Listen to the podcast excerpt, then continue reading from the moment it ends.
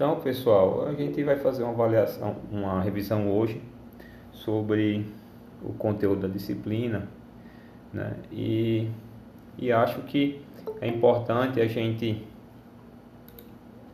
a gente ir por dois caminhos. Né? O primeiro caminho é o epistemológico, mas aí vocês podem dizer para mim, mas Daniel, que danado é epistemologia? Né? Epistemologia é um tipo de conhecimento é, filosófico sobre, é, sobre o funcionamento das ciências. Né? A epistemologia da, das ciências sociais, por exemplo, é, é, o modo de fazer do fazer científico, o modo de, de se processar do conhecimento dessa área. Né? Epistemologia da sociologia, então é o modo tal como a ciência da sociedade se processa para produzir os seus conhecimentos. Então a gente vai por esse caminho e o segundo caminho é o ontológico. O que é ontologia? É a, é, é a, é a descrição, é a busca por maior conhecimento a respeito de um dado objeto. Né? Então é a relação, é, por exemplo, em matéria de sociologia, do homem com outros homens e do homem com a natureza. Ou seja, qual é a especificidade ontológica do objeto da sociologia. Né? Então a gente vai fazer essa revisão por dois caminhos. É... Epistemológico, o fazer científico da produção do conhecimento no âmbito da sociologia. Ontológico, como é que o objeto da sociologia se comporta. Né? Então, basicamente, pessoal, a gente vai falar sobre metodologia e objeto e depois avançar para outras questões específicas, falando sobre a emergência da sociologia, tá certo? Então, a revisão vai ter essa mais ou menos essa pegada. Então, eu falei para vocês, pessoal, no início da disciplina, que a sociologia é uma, é uma ciência distinta, por exemplo, das ciências naturais. Né?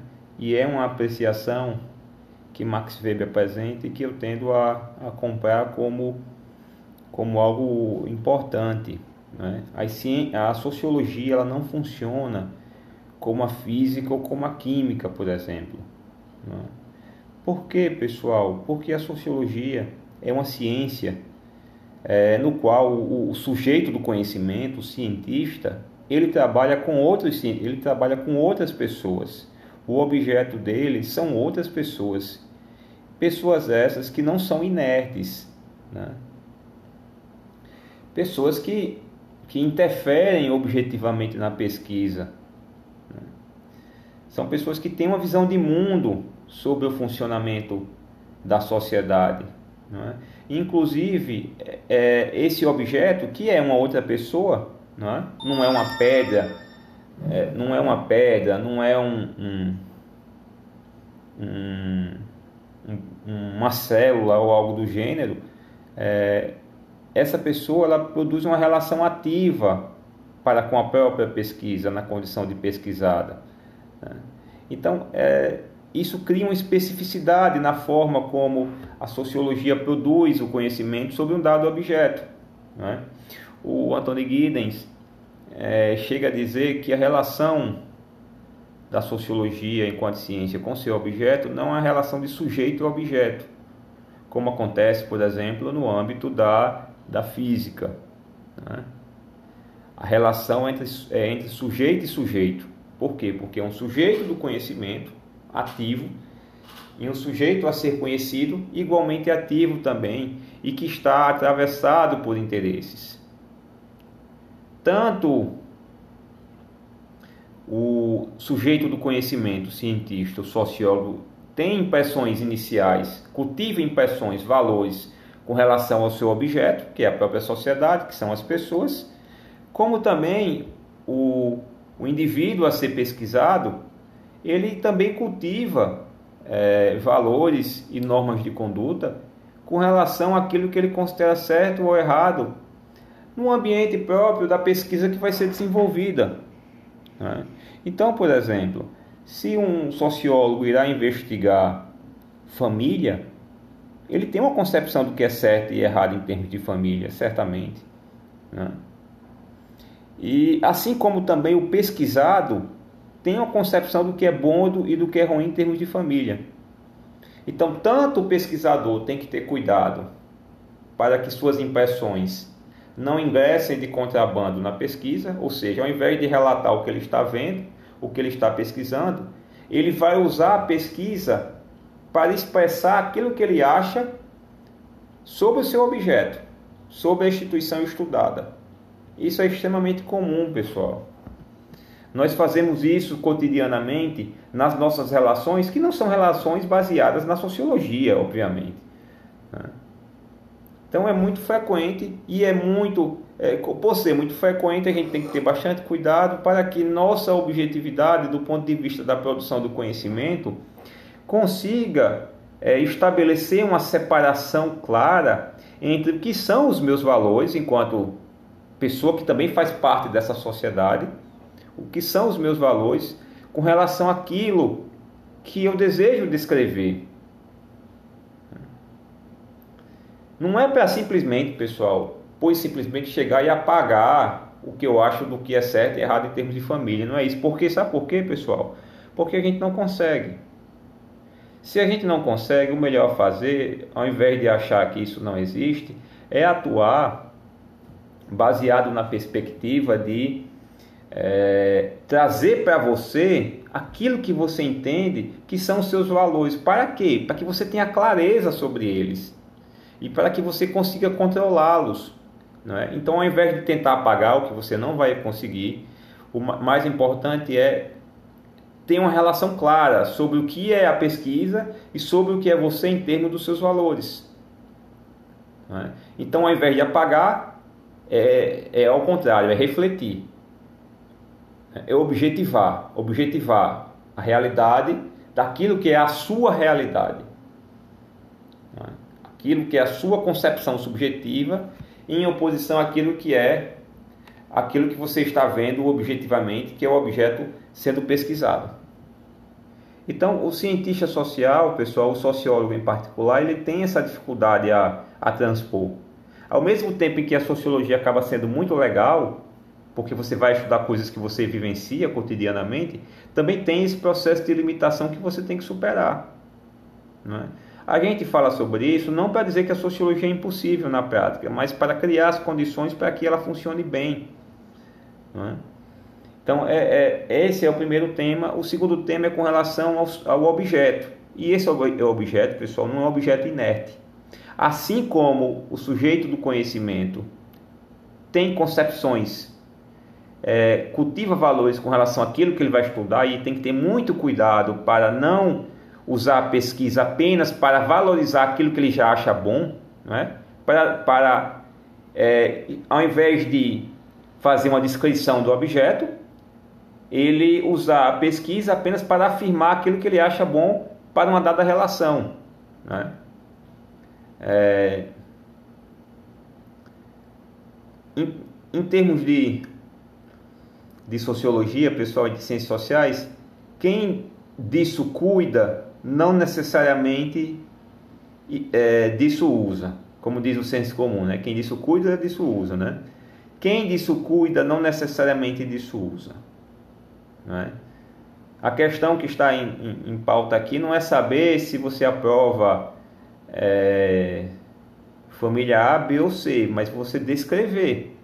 Né? Então, o, a, você não está misturado com o objeto. Você tem que ter clareza sobre a separação. É, e o objeto, por sua vez, não é uma pedra.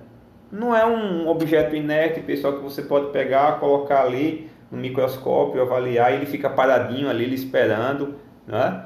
É, não, não acontece assim, pessoal. Inclusive a experimentação das ciências naturais, ela, ela não funciona na mesma ordem nas ciências sociais. Né? Porque o, o objeto, pessoal, ele também tem valores e ele não é inerte. Ele não fica lá paradinho, ou então ele não finge que, que você não está ali e começa a reproduzir determinadas relações sociais para você averiguar. Isso não acontece. Ele estabelece uma relação bastante ativa com, com a pesquisa, inclusive. Por quê? Porque ele sabe que a pesquisa que está sendo feita sobre ele, ou sobre algo que diz respeito a ele, é, irá trazer consequências para a sua vida. Então ele vai tentar, entre aspas, ajudar a pesquisa a se mover em favor daquilo que ele considera importante para ele.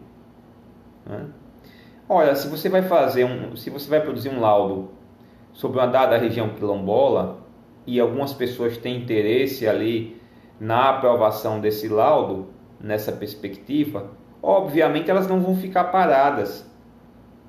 Né?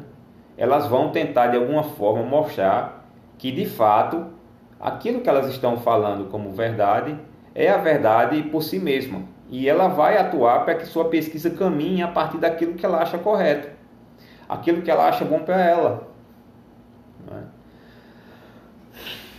Então o objeto ele também tem interesses e ele também tem concepções. Como ele sabe que a pesquisa, é, como ele sabe que a pesquisa terá consequências para o mundo e, e para a vida dele, ele vai atuar ativamente para fazer com que a pesquisa é, se desenvolva em seu favor. Então, por exemplo, nas entrevistas que ele vier a conceder para o sociólogo, ele vai enfatizar aspectos que ele considera importantes e vai tentar é, apagar, vai tentar esconder é, concepções, pontos de vista, é, realidades que ele entende que não irão ajudar é, ajudar o, o, o, a pesquisa em favor dos seus interesses. Né? Então, é, pessoal, esse aspecto é fundamental porque, porque é, você tem você tem dois caminhos um sujeito do conhecimento que não atua como um físico do laboratório, né? e por outro caminho, um, um objeto a ser conhecido que não atua como uma pedra a ser avaliada de maneira inerte. É por isso que as ciências sociais elas não têm o mesmo estatuto epistemológico, ou seja, a produção de conhecimento por parte das ciências sociais não se dá da mesma forma que a produção de conhecimento das ciências naturais. É, apesar de que Durkheim e Marx, filiados em certo sentido a um, a um certo positivismo, eles acreditavam que isso era possível. Por quê? Porque eles achavam que a, a sociedade ela tem as mesmas leis de, funcio as mesmas leis de funcionamento é, do que a natureza. Né? Então, assim como foi descoberta a lei da gravidade, Durkheim achava que iria descobrir a lei de funcionamento das, da, do nascimento e morte das instituições, por exemplo, das instituições sociais, por exemplo. Né? Ele acreditava que iria encontrar, por exemplo, a lei de funcionamento na, é, que regia a interação entre as pessoas. Na prática, pessoal, é, pela história da sociologia, já ficou claro que isso não é possível. Né? A, a, a maneira como a gente se relaciona não obedece a leis de funcionamento tal como as leis da natureza. Muito pelo contrário, o pessoal que nós temos estabelecido é um processo de compreensão que altera, que se altera constantemente do ponto de vista histórico. Né? Que se altera constantemente do ponto de vista histórico. Ou seja, a maneira como nós concebemos as nossas relações e atuamos em favor dessas concepções, hoje, é, não tem nada a ver com o que acontecia no passado. É, nós temos aí é, duas perspectivas é, distintas. É? Por exemplo, quando a gente pensa, pessoal, eu sempre cito esse exemplo, que é um exemplo que eu acho muito impressionante. Não sei se vocês sabem, acredito que sim. A aristocracia ela não fazia contabilidade das suas contas é uma coisa absurda para a gente, né? A gente acha que fazer conta sobre a contabilidade é algo universal, né? algo natural. É algo natural, pessoal, para agentes do capitalismo, para agentes da modernidade, que somos nós. Né? Então, assim, tem gente que é, ganha mil e em tese gasta mil, que é o método de entrada e saída que todo mundo pratica, já como um senso comum, né, que se comunizou. Isso é um método básico da, da, contabilidade, da contabilidade, da gestão do patrimônio, que se banalizou no bom sentido entre a gente. Nós praticamos isso, não é? Porque eu já disse aqui diversas vezes, uma parte do que a ciência produz chega até a gente, é, chega até nós e vira senso comum, né? Nós praticamos como um senso comum porque vira estoque de conhecimento. Então todo mundo hoje pratica isso. Né? Claro que tem algumas pessoas, eu, eu às vezes me encaixo nessa situação, a pessoa ganha mil e gasta mil e quinhentos, né? Ganha mil e gasta mil e oitocentos, né? E fica aquele bolo de, de conta para pagar depois no aperreio. Mas assim, o, o horizonte normativo, o horizonte a ser seguido é eu tenho que gastar mais ou menos aquilo que eu ganho. Né? É, é um horizonte normal, é, não é, um, não é algo universal, pessoal. A gente pensa assim, poxa, não é, não é algo universal é, só gastar aquilo que arrecada, que, que ganha, que produz? Não, não é. A aristocracia, pessoal, não fazia esse tipo de conta. Aliás, a aristocracia tem uma visão negativa sobre isso. Ela achava que é, contar dinheiro, fazer contabilidade com relação à riqueza, era coisa de burguês. Não é? E aí, o termo burguês aí tem um viés pejorativo, né? Era uma coisa de gente sem classe, né? uma, uma coisa de gente inferior, era uma coisa de gente ligada às questões é, mundanas, é, das questões mundanas. Mas é, é, interessante porque esse próprio pensamento da aristocracia, né? esse senso comum é, alastrado eh, pela aristocracia fez com que ela ficasse de joelhos posteriormente para a burguesia, porque ela é, não, é que, não era que a aristocracia não era capitalista, não queria riqueza. A aristocracia queria riqueza, né? Mas como ela não tinha o sentimento de poupança, que é isso que nós temos hoje, né? Ah, tudo, que aquilo, tudo aquilo que ela ganhava, ela gastava, e às vezes gastava muito mais. E a expressão do poder da aristocracia era justamente ela, ela se dava justamente pela tentativa de negar é, qualquer tipo de ligação com questões mundanas. Tá? Qualquer tipo de ligação com questões mundanas. Ou seja, se preocupar com dinheiro, se preocupar com riqueza, era coisa de gente menor. Né? E isso é um tipo de pensamento que era a expressão do poder da aristocracia. O que levou a aristocracia à bancarrota.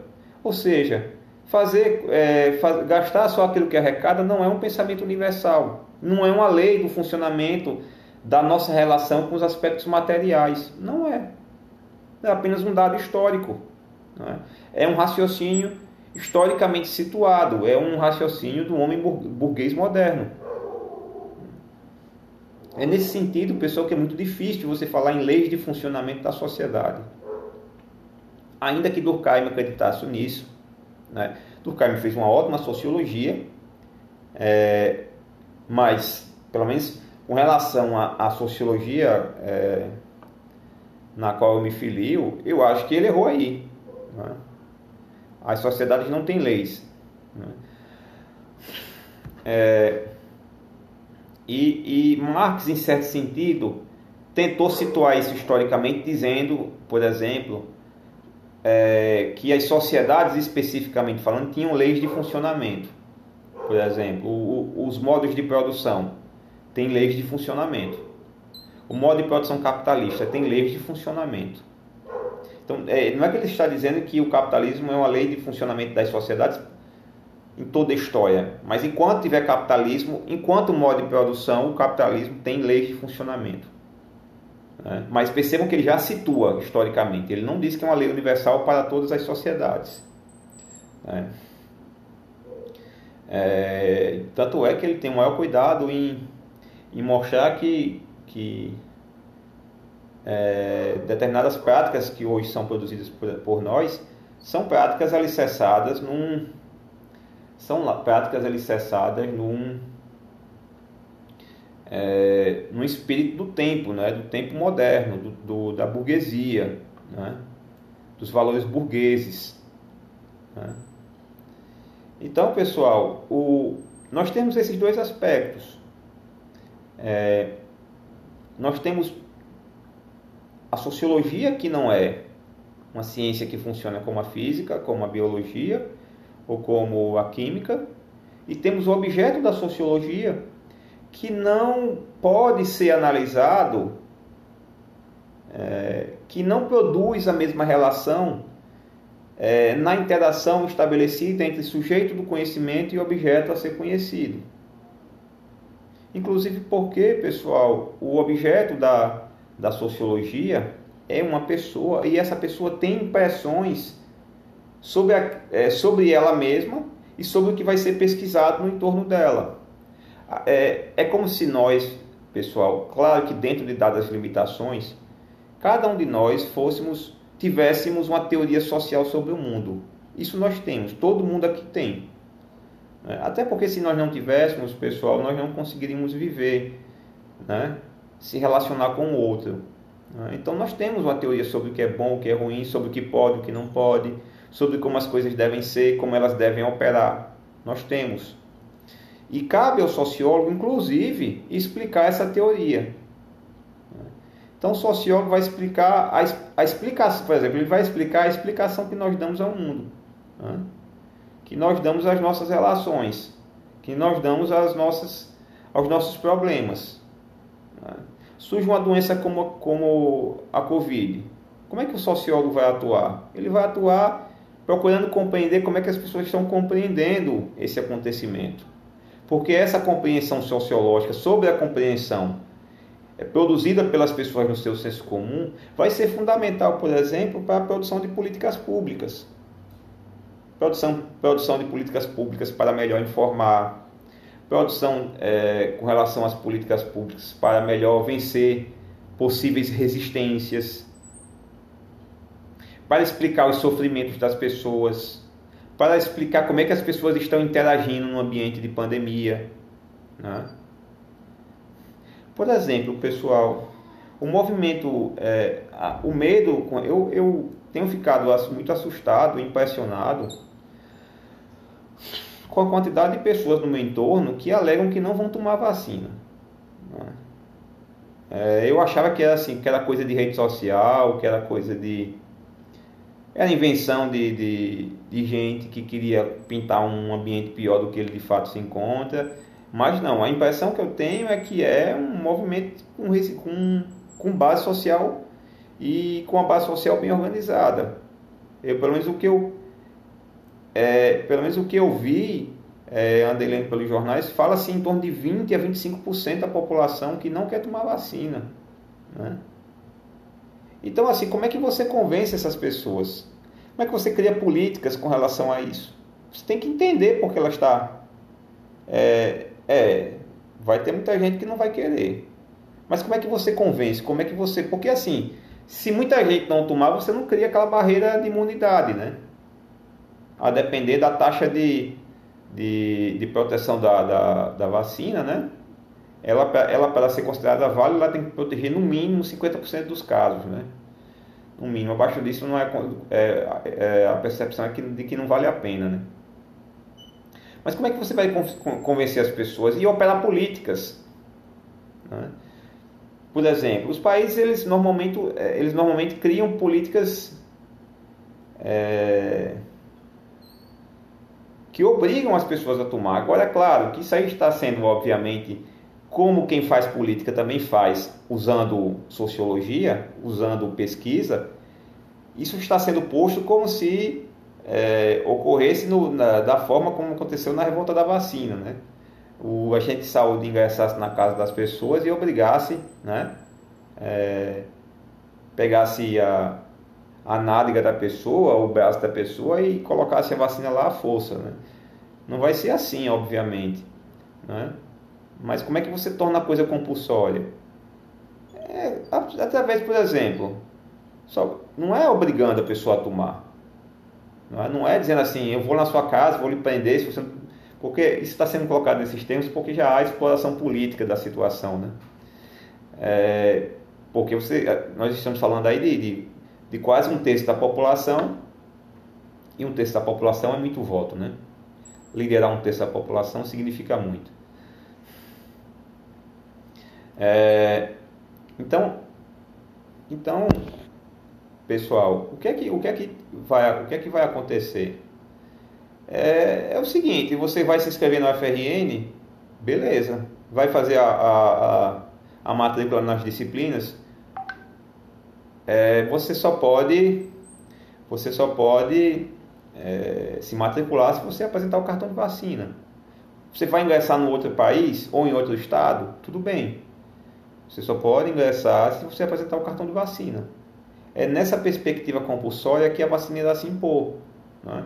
Inclusive, pessoal, pelo que eu andei lendo, é, quando a gente vier a viajar é, para outros países, eles vão exigir a, a vacina, como se exige é, vacina de febre amarela, se não me engano, para algumas regiões do Brasil e para outros países, né? Então o aspecto compulsório é esse, ou seja, você vai desenhar uma política baseado na movimentação, baseada na movimentação das pessoas, nas necessidades das pessoas, para forçar indiretamente que elas venham a tomar. É, mas só há como vencer, pessoal, essa resistência fazendo sociologia. A não ser que a gente use de métodos não democráticos. Eu estou falando aqui numa sociedade democrática, em que você não obriga as pessoas a, por exemplo, tomar remédio, a, por exemplo, é, tomar vacina. Mas você entende que isso é importante porque não é algo que diz respeito apenas à individualidade da pessoa. Não é? Se eu não tomo vacina, isso não atinge apenas a mim. Né? Então, o, o, não há dilema filosófico aí, não há dilema político aí. Se eu não tomar vacina, eu estou, eu estou invadindo, eu estou colocando em risco a vida de outra pessoa. Ou seja, a minha escolha não é uma escolha individual. Se a minha escolha fosse apenas individual, um liberal aceitaria. Né? É, você tem, por exemplo, o retorno do sarampo, né? As pessoas deixando de tomar é, a vacina, né? E o sarampo é altamente contagioso, né? É, mas como a sociologia pode ajudar? Ela pode ajudar é, compreendendo a maneira como as pessoas dão sentido a essas condições. Né? Qual é o principal medo das pessoas, pessoal, com relação à vacina? Pelo que eu estou lendo, é que elas há um sentimento compartilhado que pode ser um sentimento assim de, de, de, deixar você maravilhado com a situação e ao mesmo tempo pode ser que lhe deixe assustado. As pessoas estão ficando assustadas. Porque historicamente, pessoal, é, a, a pandemia é uma coisa muito ruim. Né? Mas vamos ver, em, vamos ver na perspectiva histórica. Pandemias aconteceram e irão ocorrer. Não é? Isso, isso não se trata de uma novidade do ponto de vista da, da nossa história enquanto, enquanto espécie, né? Pelo contrário, é uma coisa que é recorrente. Né? E já se antevia há bastante tempo essa possibilidade de uma grande pandemia se desenvolver. Né? Nós conseguimos frear algumas, inclusive, né? É, em seu nascedouro. É, ela veio né? Claro que nós poderíamos estar ainda mais preparados para o conhecimento que nós temos, para as condições que nós temos. Mas historicamente, pessoal, nós nunca tivemos, estivemos tão preparados para uma pandemia. Isso é um dado ímpar na história. Né? E nós, historicamente, nós respondemos de uma maneira extremamente rápida. É, do ponto de vista do conhecimento da doença, do ponto de vista da compreensão sobre como ela funciona, do ponto de vista das políticas públicas que deveriam ser desenvolvidas, não é? Pessoal, nós estamos falando de uma doença que não tem um ano ainda. É? Olha, pessoal, em pandemias anteriores, não sei se vocês leram alguma coisa a respeito, a respeito da, da história das pandemias, em, em pandemias anteriores, um, em um ano as pessoas mal sabiam o que estava acontecendo e, e o vírus estava se espalhando, matando um monte de gente. Né? As pessoas não tinham nem ideia do que, do que estava ocorrendo. Né? A informação levava meses para circular. Não, não, não existia, como existe hoje, na intensidade que nós temos hoje, um empreendimento coletivo ímpar na história é, para a produção de conhecimento, para a superação do problema. Isso não isso não estava dado. Né? E as pessoas, eu, eu pelo menos assim, eu fico muito maravilhado com um aspecto com isso. Por quê? Porque nós temos 10 meses de, de pandemia e já sabemos relativamente bem como é que a doença funciona. Há teste, há tratamento né, de suporte, não há tratamento direto, mas há tratamento de suporte, há uma compreensão sobre a evolução da doença, já há uma compreensão sobre os riscos, forma de contágio. E foi muito rápido, pessoal, muito rápido. E nós estamos falando de uma doença, pelo que eu entendi como leigo, é, uma doença extremamente versátil, né? Ela ataca várias partes do, do corpo humano. Ela, ela, pode se manifestar de diversas maneiras. Né? Então, assim, tem muita gente que está assustado com isso. Né? E, e, não sei se vocês já ouviram alguém que é anti-vacina falar, e ele geralmente relata isso, né? Que é uma vacina que foi uma vacina. Quando ele sai das teorias conspiratórias, né? Ele fala assim: como é que uma vacina foi produzida em menos de um ano? Eu não vou tomar um negócio desse, isso não deve ser bom. Né? É um medo, pessoal, que não tem fundamento factual, vamos dizer assim, mas tem fundamento narrativo. É? Faz sentido para a pessoa. Porque historicamente a vacina mais rápida criada pelo homem foi contra o ebola e a vacina durou quase cinco anos para ser produzida. E nós estamos falando uma vacina que está, está, está para ser é, finalizada em 10 meses. Normalmente, pessoal, as vacinas é, elas, elas levavam, normalmente elas levam 10 anos para ficarem prontas, né? E nós estamos falando de uma vacina de 10 meses, as pessoas têm medo disso. Né?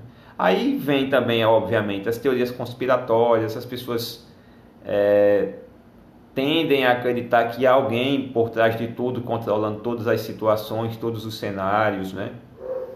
Às vezes isso, isso, às vezes isso traz medo, mas às vezes isso tranquiliza também, né? Imaginar que tem um, um grande ser do mal, ou grande ser do, do mal por trás de tudo isso, quando na verdade não tem, né? O, vocês são da área de saúde e sabem disso melhor do que eu. O vírus poderia ter surgido em qualquer parte do mundo e, tava, e já estava para surgir, né? Ah, é... Sim, aí você tem os questionamentos mais absurdos, né? É, com relação à ciência, porque há uma reação, há uma reação à ciência.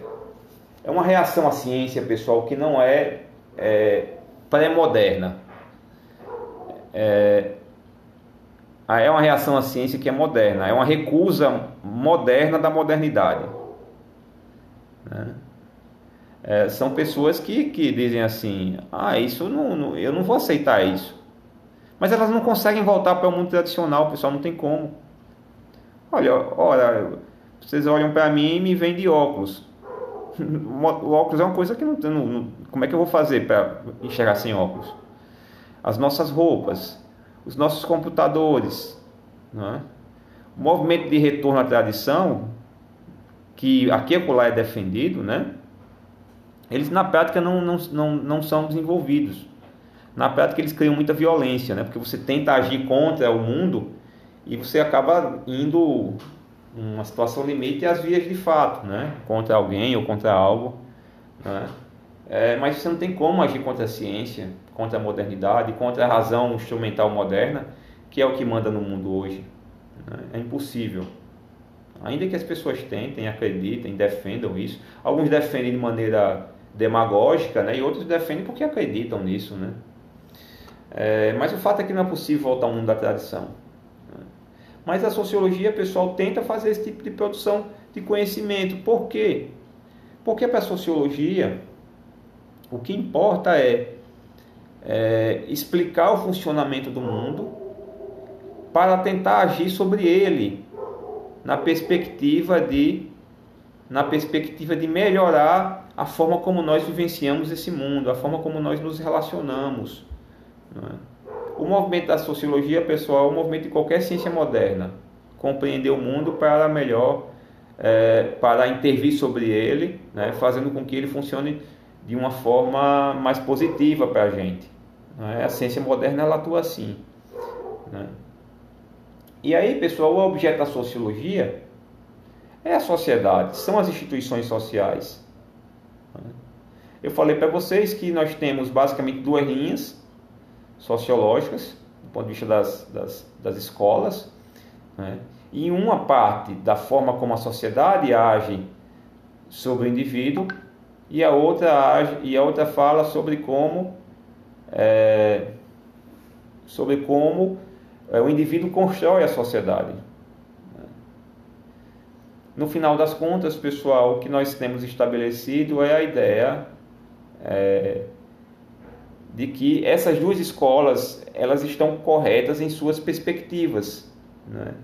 E a, a, a, nossa a nossa intenção, a, o nosso desafio é fazer uma união dessas duas dessas duas escolas. Porque, pessoal, quando nós viemos ao mundo, nós éramos massa mofa, não é?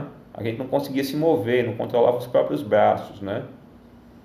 Você coloca o dedinho na mão, você coloca o dedo na mão da criança e a criança não fecha, né? Ela fica fazendo movimentos involuntários de abertura e fechamento da mão, porque ela não controla isso ainda. Ela está aprendendo a controlar o próprio corpo, está criando uma, uma um sentido com relação a isso, não é? Um sentido que vem na interação com o outro, né? na interação com a sociedade na interação com o ambiente do ponto de vista social, porque se ela for deixada solta, ela não sobrevive. É, animais não racionais, vamos dizer assim, eles sobrevivem, conseguem sobreviver de alguma maneira. Né? Eles já têm uma carga instintiva é, que habilita, que os habilitam a agir em face de dadas condições ambientais, porque eles rapidamente, eles rapidamente se integram do ponto de vista natural a, ao meio ambiente. A gente não faz isso. Inclusive, a gente faz com que, com as nossas condições tecnológicas hoje, a gente faz com que o ambiente funcione a nosso, a nosso favor. Né? Gente transforma a natureza de maneira que ela atue a nosso favor. Então a gente vê um mundo e vai aprendendo a se situar dentro desse mundo. E na medida em que a gente vai sendo formado no, no, no, no relacionamento com o outro, né? na interação com, com o de fora, com os, com os parentes, com os contextos, com os amigos, primeiro nas instituições, na, primeiro na socialização, chamada socialização primária, que é aquela socialização entre os mais próximos, que nós chamamos hoje de família, né?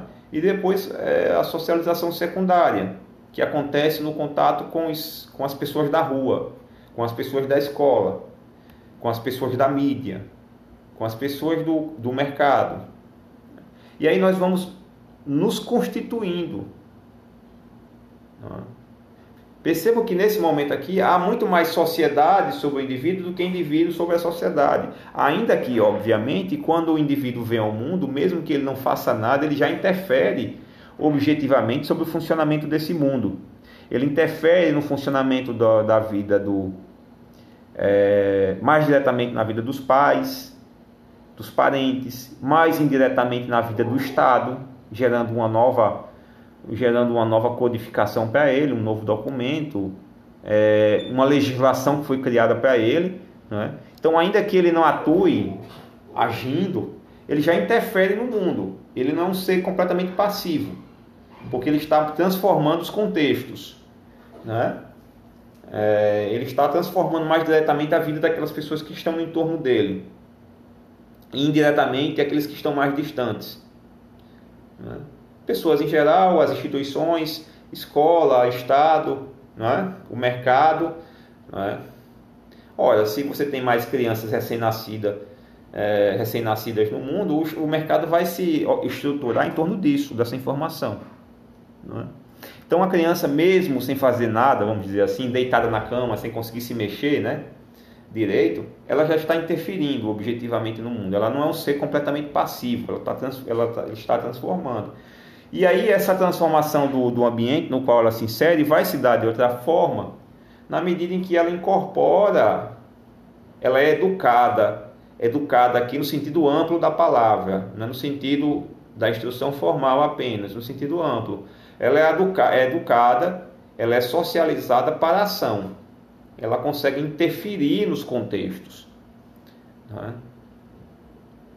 Ou seja, ela, ela vai, ela já chega interferindo, porque ela transforma o contexto, e depois ela vai transformando as relações. E ela vai adquirindo uma carga de, de estoque de conhecimento que lhe habilita a agir nesse mundo. Essa aquisição desse estoque de conhecimento, pessoal, não para nunca. Claro que a aquisição se transforma, a maneira como a criança aprende e o que ela aprende é diferente da forma como um adulto aprende e o que ele aprende. Claro que eu não estou desconsiderando isso, mas nós não deixamos de aprender ou de transformar o nosso estoque de conhecimento. Obviamente que o idoso tem uma relação com, com a produção do estoque de conhecimento dele que é distinta de uma criança. Por exemplo, em termos de utilização de memória e de narrativa sobre o mundo, uma criança sempre fala muito sobre o futuro. O olhar da criança é para frente. Na medida em que o idoso vai chegando e se aproximando na percepção da ideia, ele começa a perceber mais fortemente a ideia da morte, ele começa a produzir uma relação com o mundo que é retrospectiva, uma narrativa que é sempre olhando para trás. Ele aprende menos. Por quê, pessoal? Porque os seus costumes já, já estão mais solidificados. Não que ele não possa mudar, ele muda, mas ele muda menos. Então, pessoal, a nossa relação com o mundo, ela não para, ela é sempre ativa, ela é sempre objetiva. E cabe à sociologia explicar isso. Não é? Percebam, pessoal, é, a sociologia tem como objetivo explicar as instituições sociais. Ela não tem como objetivo transformar as instituições sociais. A transformação das instituições vem, vem da forma mesmo como ela explica o mundo. Então não é que não é desconsiderar a ideia de militância, não é isso, mas é perceber que quando você age enquanto sociólogo, você age tentando explicar o funcionamento do mundo, e essa explicação, pessoal, ela é, ela é libertária, ela é, ela é descortinadora, vamos dizer, dizer assim, ela é desveladora, vamos dizer assim. É, ela inclusive, ela inclusive atenta contra os preconceitos de uma sociedade. Por quê? Porque as pessoas enxergam pelos seus sensos comuns, as pessoas enxergam as relações de forma naturalizada, pelo viés do que, da ideia de que, se, de que sempre foi assim, né? de forma descontextualizada, sem levar em consideração muitas vezes as expressões específicas que essa outra pessoa, que uma dada, que um dado conjunto de pessoas é, estão, estão sofrendo. Né? E aí cabe a sociologia explicar. Né? Explicar, por exemplo, como é que se dá a violência doméstica, até para conseguir, é, a partir da explicação do funcionamento real da violência doméstica, transformar essa relação para que ela não se perpetue, para que ela seja freada. É? Então, um, um estudo sociológico sobre violência doméstica não vai falar sobre isso a partir dos sensos comuns que são comumente mobilizados, né?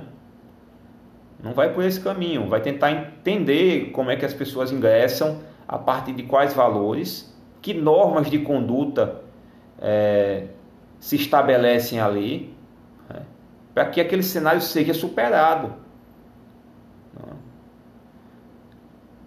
Ninguém vai entrar numa avaliação de um cenário como esse com sentenças simplificadoras, né, com perspectivas é, venham a perder de vista toda a riqueza é, analítica daquilo que está acontecendo. Tem vários fatores ali concorrendo para aquilo ocorrer, para aquilo acontecer, vários. Aí chega uma pessoa sem fazer pesquisa e diz, ah, isso aí é por conta daquilo. Não é simples assim, pessoal. E você não vence. Né? Você não vence. É, então, a sociologia ela transforma o mundo e transforma o mundo para melhor quando ela explica o funcionamento dele. É, porque aí as violências são demonstradas, as desigualdades vêm à tona, né? E aí nós temos um discurso que é desenvolvido não mais pelo viés da justificativa racional do mundo no qual nós nos encontramos. Há agora uma perspectiva de tentar explicar quais são as bases de funcionamento dos ambientes familiares, das relações de amizade, das relações de emprego, não é? é das relações que vão pelos mais variados caminhos, das condutas criminosas, né? é, das desigualdades.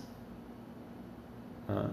Então, ao invés de dizer que as pessoas são pobres porque não se esforçam, é possível ir por outro caminho e complexificar muito mais é, essa avaliação que é extremamente simplista né? e que não tem base factual na forma como ela foi mobilizada. Então a sociologia, pessoal, acaba por desempenhar um papel muito significativo no mundo. E eu falo isso não porque estou aqui falando a respeito da sociologia, mas porque é, para onde vocês olharem em matéria de modernidade, vocês verão discursos sociológicos atuando. Né?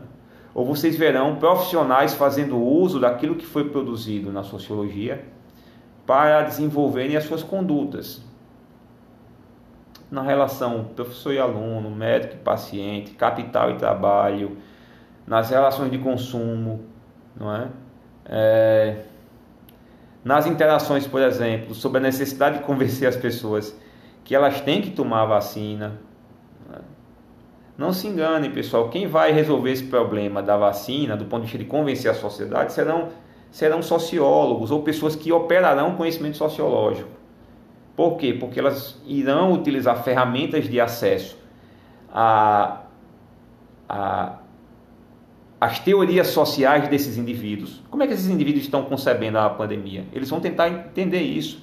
E aí eles vão criar um desenho, após o entendimento, é, para políticas de informação, políticas de convencimento, ou até mesmo políticas é, que tornem a prática da vacinação compulsória dentro do ambiente democrático, né, dentro do Estado de Direito. Então, é, isso não vai ser operado, esse tipo de pesquisa não vai ser operada por médico. Né? Claro que quem fez a vacina foi um, foi um pesquisador, foi um biólogo, foi um médico. Não estou dizendo isso, não estou dizendo nessa estou falando que é tudo, tudo que tiver social, pessoal, tem sociologia. Tem análise política, tem sociologia, não é? tem administração, tem economia. Né? E essas ciências elas andam de mãos dadas, né? É, amparando as instituições, de maneira que essas instituições consigam desenvolver suas práticas de uma forma mais reflexiva. Né? Então, por exemplo, o que é o Estado, pessoal? O Estado é uma. Durkheim dizia que o Estado é a cabeça da sociedade, né? E a metáfora é, é, interessante porque ele vai dizer o seguinte, que o Estado, se vocês prestarem bem atenção, o Estado é o grande agente emanador de moral da sociedade. Quando ele fala que o, Estado é agente emanador de moral, ele está falando que o Estado é quem organiza a sociedade enquanto instituição. Né? Durkheim, é, Marx não irá discordar dele, né? Mas Marx vai dizer, tudo bem, é, o Estado organiza a sociedade, mas ele organiza para alguém, né? organiza para uma classe, mais para uma classe do que para outra. Marx não, não discorda que o Estado organiza, mas ele organiza é, segregando ou fazendo com que fazendo com que é, determinada ordem privilegie determinados estratos de classe. Né? Mas a, a, a expressão do Caio é muito interessante, ele vai dizer o seguinte, o Estado é um agente emanador de moral, ou seja, de onde, de onde vêm os valores morais de uma sociedade? Onde é que eles são organizados? Onde é que eles são é, é, produzidos do ponto de vista da sua aplicação racional? Vem do direito, não é? Vem das instituições que regulam as nossas vidas. É?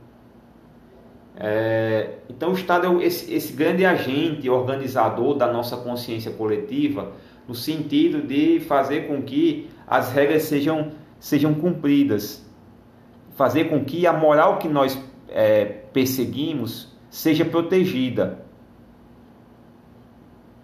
Então o Estado, ao fazer isso, como é que ele faz essa, esse tipo de atividade?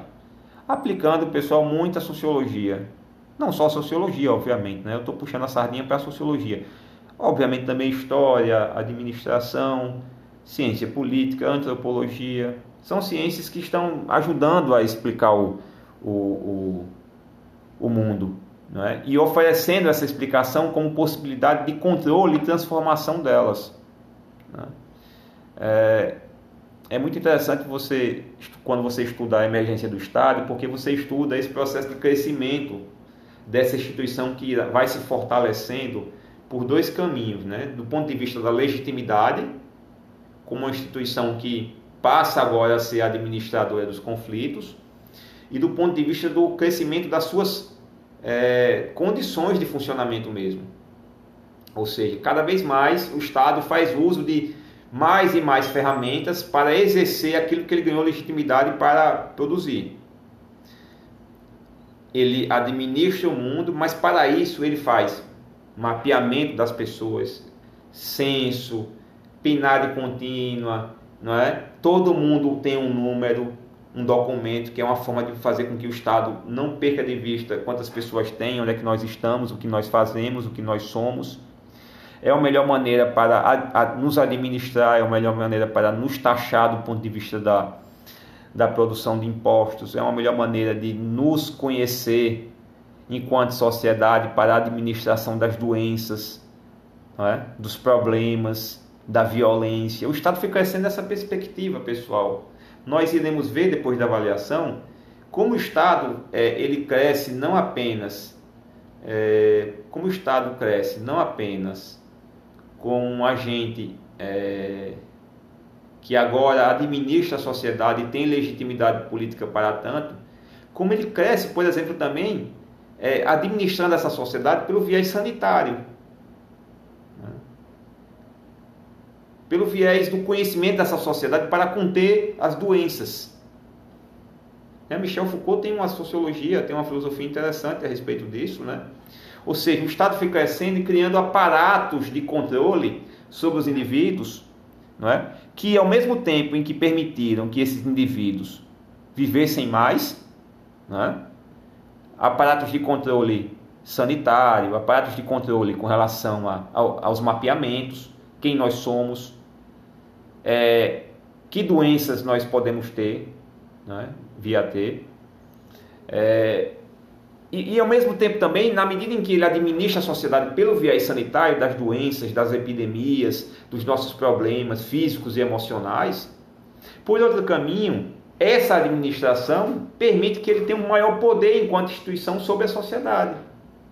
Ou seja, é um poder que controla, mas é um poder que habilita essa instituição a ter a maior capacidade de dizer como é que essas relações vão ser é, desenvolvidas.